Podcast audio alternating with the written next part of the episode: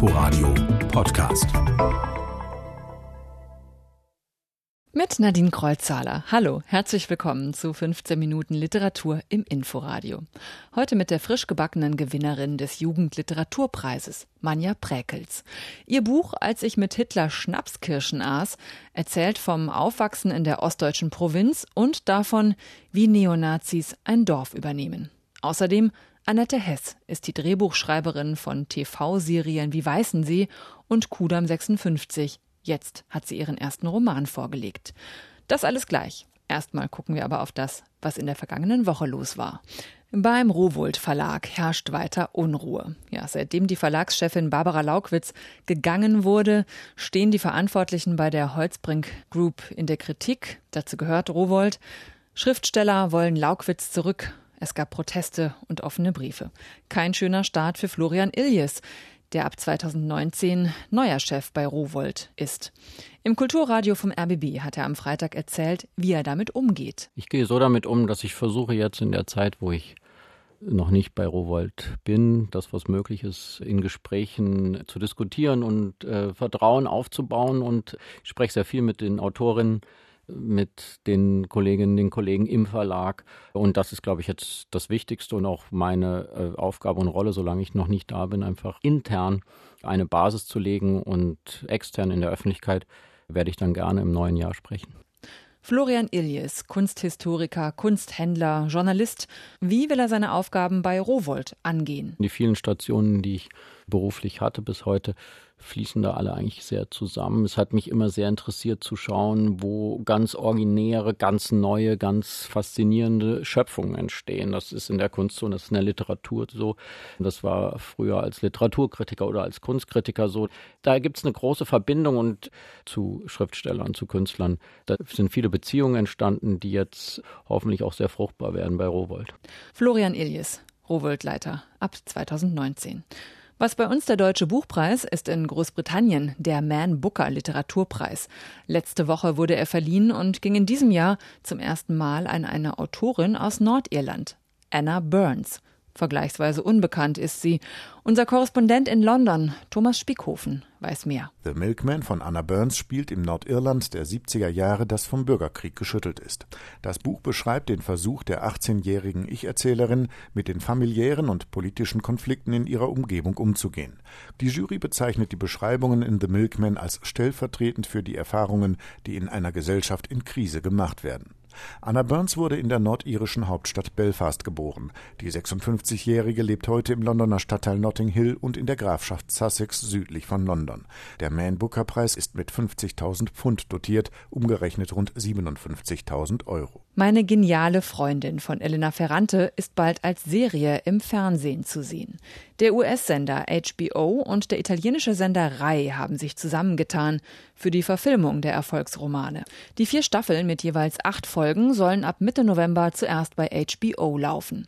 Die TV-Serie ist insgesamt in 56 Länder verkauft worden. Soweit erstmal die Neuigkeiten der Woche. Annette Hess ist in der Film- und Fernsehbranche eine der ganz großen Autorinnen. Die Serien Kudam 56 und 59 und Weißensee stammen aus ihrer Feder und sind Quotenhits. Jetzt hat sie ihren ersten Roman geschrieben. Deutsches Haus. Darin nimmt sie sich ein Stück westdeutscher Geschichte vor. Die Frankfurter Auschwitz-Prozesse in den 60er Jahren. René Zucker. Zu Beginn riecht es deutsch. So kleinbürgermuffig gemütlich, wie es nur das deutsche Fernsehen hinkriegt. Obwohl es ein Roman ist. Geschrieben von einer Fernsehautorin. Der erste Teil ihres Romandebüts riecht am deutschesten. Gut, dass er aus vier Teilen besteht. Wir lernen Eva, ihre Familie, ihren Verlobten und den Schauplatz kennen. Frankfurt, Mitte der 60er Jahre, die Auschwitz-Prozesse beginnen. Auf der damals schon lebendigen Einkaufsmeile Bergerstraße besitzt Evas Familie das Deutsche Haus, eine Gaststätte mit bürgerlicher Küche.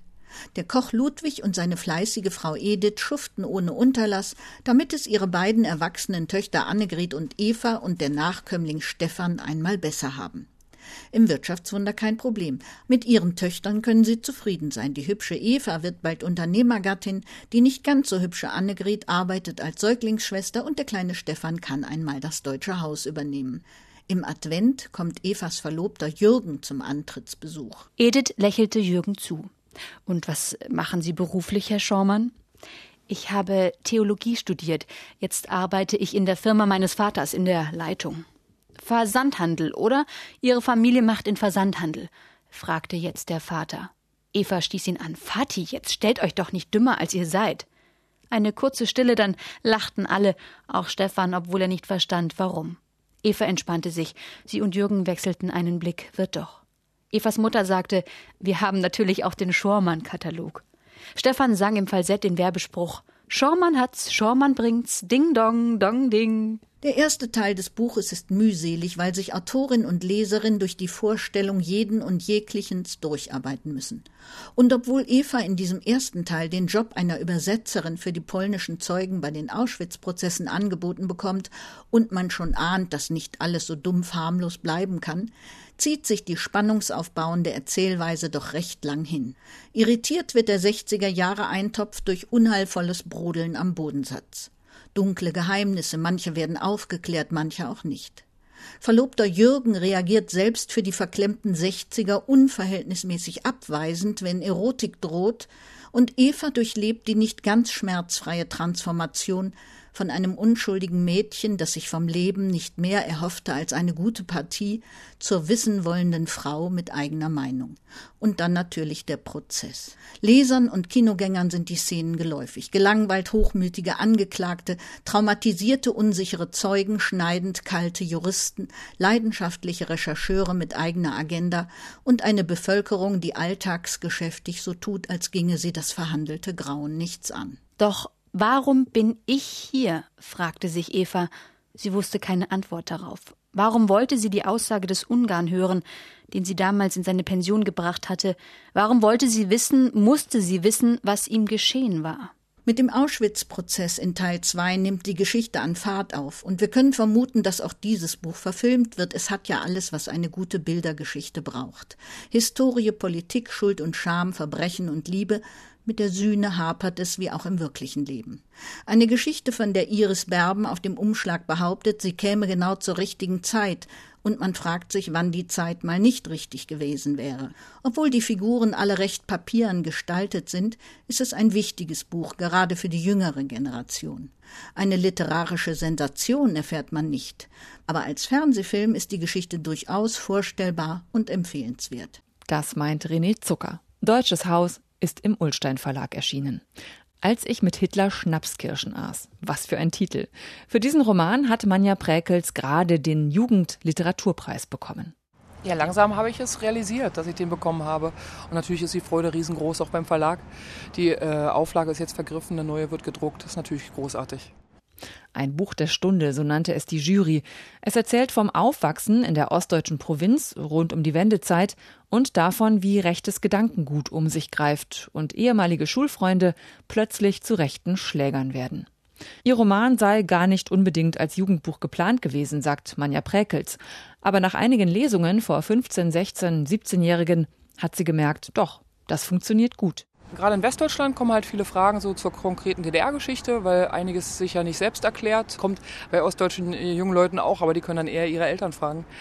Ja, und dann merke ich, dass gerade in Ostdeutschland, zumindest dort, wo ich bislang gelesen habe, auch eine große Nähe zu der Problematik da ist. Also dass eben Jugendliche mit 15, 16 in der Klasse, im Umfeld, bei älteren Geschwistern durchaus damit konfrontiert sind. Also mit rechtsradikalem Gedankengut, mit menschenverachtenden Statements, mit, mit Hassmusik und, und Festivals.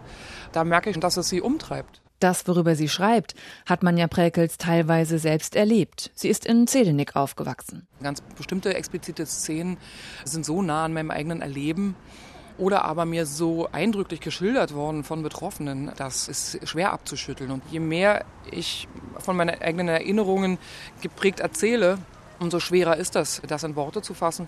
Ich hoffe, dass ich es ein bisschen leisten konnte, auch für andere mit. Manja Präkels. Ja, was ist das für ein Roman? Im Mittelpunkt steht Mimi. Sie wächst in der Provinz auf, fährt in Pionierlager und Russischcamps. Ihre Eltern sind überzeugte Sozialisten. Mimis Welt ist behütet, aber gleichzeitig auch rau. Auf dem Schulhof geht es hart zur Sache. Mobbing und Hänseleien sind an der Tagesordnung. Mal ist Mimi Opfer, mal macht sie auch selbst mit. Eine Weile sah es so aus, als würden sie demnächst mich über den Hof jagen. Der Ton war schärfer, die Rempeleien ruppiger geworden. Nur ein Zufall half mir aus der Patsche. Beim Ernteeinsatz bekam ich einen Sonnenstich. Ich war bei glühender Hitze auf dem Acker zusammengebrochen und das Gesicht voran in die halbvolle Kiepel mit Stoppelkartoffeln geknallt. Die vierwöchige Pause, die mir das Malheur verschaffte, reichte aus, Uli Schmidtke in den Mittelpunkt des Interesses zu rücken. Klassenkloppe. Frisch genesen machte auch ich mit, rannte, erleichtert und wie von Sinn, hinter der schreienden Uli her. Manja Präkels erzählt ausführlich vom Alltag in der untergehenden DDR, von Teenie-Sorgen, erster Liebe und Spannungen unter der Oberfläche der ach so heilen sozialistischen Idylle.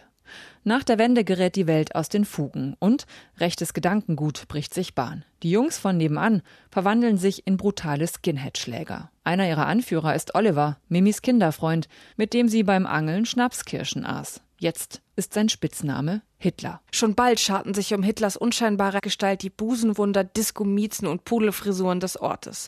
Und etwas von seiner Anziehung schien auch auf seine Getrollen überzugehen. Meine ehemaligen Mitschülerinnen quiekten vor Begeisterung über so viel nackte Kopfhaut und martialisches Gebaren. Mimi und ihre Freunde sind für die anderen nur noch Zecken. Sie leben in ständiger Angst vor Neonazi-Übergriffen. Ein Freund wird totgeprügelt, die Erwachsenen schweigen. Manja Präkelt schreibt in einem nüchternen, klaren Stil darüber. Dokumentarisch ist das fast. Oft kann man gar nicht fassen, was da passiert. Als ich mit Hitler Schnapskirschen aß, ist ein hochaktuelles Buch. Ist Manja Präkels entsetzt darüber, wie aktuell es ist? Entsetzen, ja. Gleichzeitig bin ich aber auch nicht erschrocken, denn ich befasse mich mit der Thematik eigentlich kontinuierlich, seit ich Anfang der 90er eben damit äh, konfrontiert worden bin, mit 15, 16, 18. Und man konnte das schon über die Jahre spüren und sehen, dass äh, eigentlich nicht konsequent genug dagegen vorgegangen ist, dass die Netzwerke weiter bestehen konnten und dass eine Verharmlosung auch all die Zeit stattgefunden hat. Ohne es entschuldigen zu wollen, so man ja Präkels, bekomme man jetzt auch die Quittung dafür, jahrzehntelang die Lebensläufe und Erfahrungen der Ostdeutschen nicht genug wahrgenommen zu haben. Ich glaube, gerade auf westdeutscher Seite ist schon eine große Ignoranz zu verzeichnen gewesen, die letzten 30 Jahre. Ich bin jetzt seit 17 Jahren mit einem Westdeutschen zusammen und wir haben gegenseitig in unseren Familien Pionierarbeit geleistet, möchte ich sagen. Also uns gegenseitig unsere Geschichten erzählt und die auch stark gemacht dann in der jeweils anderen Familie. Ich glaube, da ist viel schiefgelaufen und es war über weite Strecken keine Auseinandersetzung auf Augenhöhe. Dann ist die Zeit ja sehr schambesetzt. Es gab Menschen, die sehr viel verloren haben. Andere haben lange gebraucht, um sich wieder zu fangen. Das ist schamvoll. Es gibt auch eine Scham darüber, dass man vielleicht mitgemacht hat also tatsächlich auch bei den Nazis mitrannte oder zumindest hinter der Gardine stand und innerlich jubiliert hat, als die Asylbewerberheime brannten. Also es ist letztlich für die gerade ostdeutsche Gesellschaft eine unglaublich schambesetzte Zeit. In ihrem Roman verurteilt sie nicht. Sie stellt alle Figuren in ihren Gefangenheiten sozialen Umständen und Biografien dar. Ich will das ja vermitteln. Also das wäre das Schönste, wenn ich es schaffe, mit Erzählen zu vermitteln zwischen verschiedenen Lebenswelten. Klar gibt es Momente, in denen ich sehr wütend bin. Vor allen Dingen, wenn ich merke, dass äh, Leute bis heute nicht Abstand nehmen zu dem, was sie getan haben, äh, sich nicht entschuldigen können oder im schlimmsten Fall sogar weiterhin menschenverachtende Ideologien ja, verbreiten und ihre Kinder in dem Sinne zu erziehen. Das macht mich schon wütend.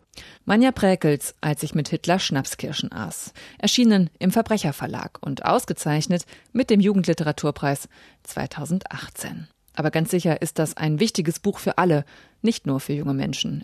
Zum Schluss habe ich noch einen Veranstaltungstipp für Sie. Michael Kleberg liest am Donnerstag um 20 Uhr aus seinem Roman Der Idiot des 21. Jahrhunderts. In seinem Buch versammelt Kleberg Geschichten um Krieg, Flucht, Vertreibung und Liebe erzählt aus verschiedenen Perspektiven, inspiriert von Goethes westöstlichem Divan. Es war ja damals eine der ersten oder die erste wirklich große poetische, literarische Auseinandersetzung mit dem de facto noch sehr, sehr unbekannten und sehr, sehr fernliegenden Osten. Und Goethe hat sich sehr viel angeeignet, aber hat sein eigenstes auch nie vergessen oder unter den Scheffel gestellt. Und ähnlich habe ich das eigentlich im Lichte unserer Zeit auch machen wollen. Seit 15 Jahren reist Kleberg selbst immer wieder von Berlin aus in den Nahen und Mittleren Osten. Er kennt sich also aus und versucht, die Situation heute zu fassen zu kriegen. Am Donnerstag also liest Michael Kleberg aus seinem Roman Der Idiot des 21. Jahrhunderts. Donnerstagabend erfahren Sie mehr bei der Lesung und dem Gespräch mit Michael Kleberg im Literaturforum im Brechthaus. Das war quergelesen für heute. Bleibt noch der letzte Satz. Bei uns wie immer der erste aus einem aktuellen Roman. Diesmal aus Mittagsstunde von Dörte Hansen. Auch mit ihrem zweiten Buch stürmt die Autorin die Bestsellerlisten. Und hier ist er, der erste Satz. Der erste Sommer ohne Störche war ein Zeichen. Und als im Herbst die Stichlinge mit weißen Bäuchen in der Mergelkuhle trieben, war auch das ein Zeichen. Tschüss und einen schönen Sonntag noch, wünscht Nadine Kreuzhaler.